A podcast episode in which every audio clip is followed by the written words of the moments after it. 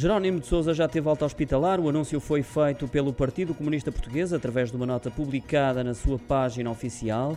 Depois da cirurgia de urgência que foi realizada com sucesso à carótida interna esquerda devido a uma estenose carotídea e após o período de vigilância clínica pós-operatória, Jerónimo de Sousa irá permanecer em casa, em repouso, até ao fim de semana, retomando a atividade política, mais precisamente a campanha para as legislativas, depois dessa curta recuperação. Até lá continuará a ser substituído por João Ferreira e João Oliveira, membros da Comissão Política e candidatos à Assembleia da República.